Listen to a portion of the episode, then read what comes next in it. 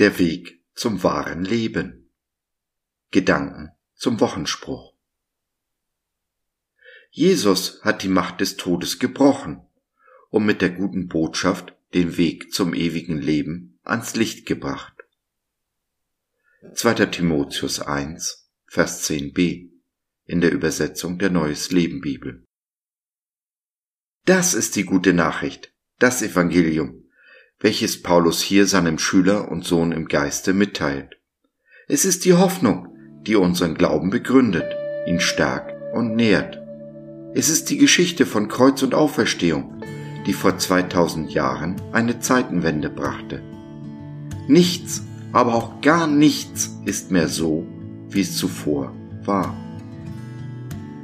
Nun, durch das Opfer Jesu haben wir Zugang zum himmlischen Vater und zum ewigen Leben.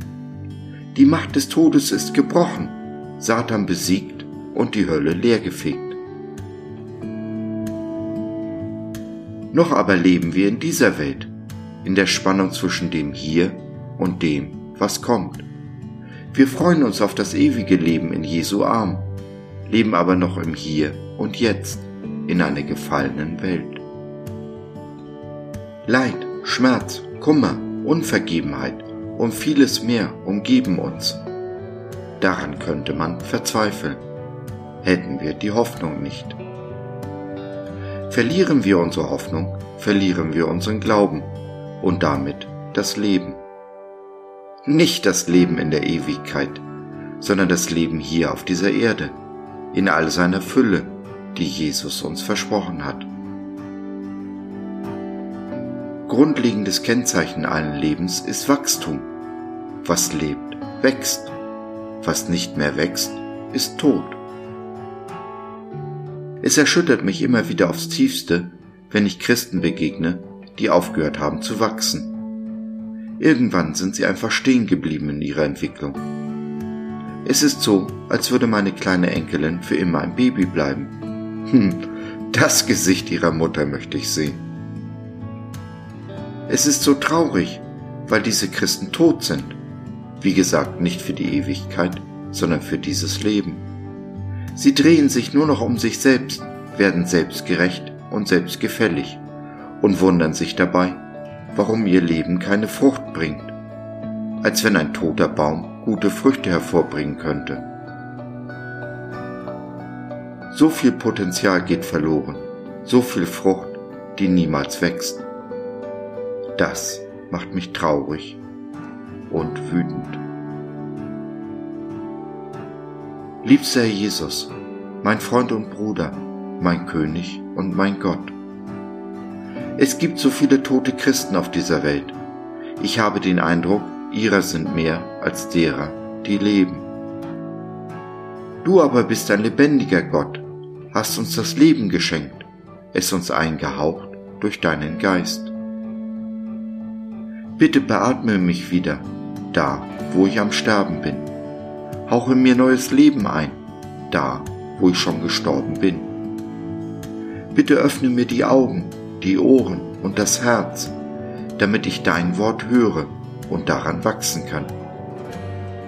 Bitte, gib mir Hände und Füße, die in deinem Reich wirken, zu deiner Ehre und deinem Lob. Bitte öffne meinen Mund, leite meine Zunge zu deinem Lobpreis.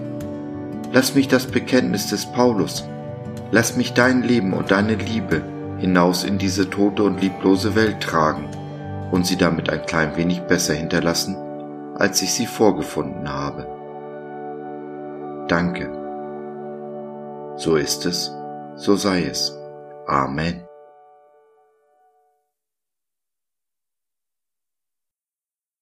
Wenn du auf der Suche nach dem Leben bist, dem wahren Leben, welches uns Christus versprochen hat, wenn du reden und oder beten möchtest, dann nimm doch Kontakt mit uns auf oder nutze unser Info- und Seelsorgetelefon.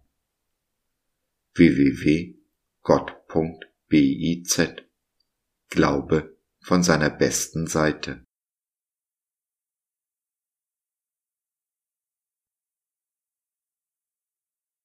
So, das war's für heute.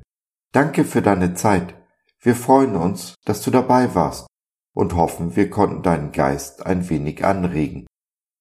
Wenn du in unsere Community Jesus at Home reinschnuppern möchtest, Fragen, Anregungen und oder Kritik hast, dann besuch uns doch im Web www.gott.biz.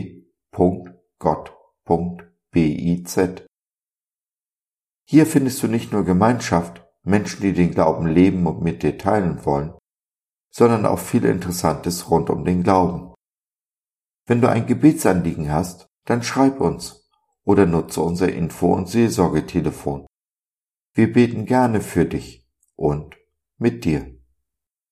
Also, schau rein, lass von dir hören. Wir würden uns sehr freuen. Bis dahin, alles Liebe. Dein Josef.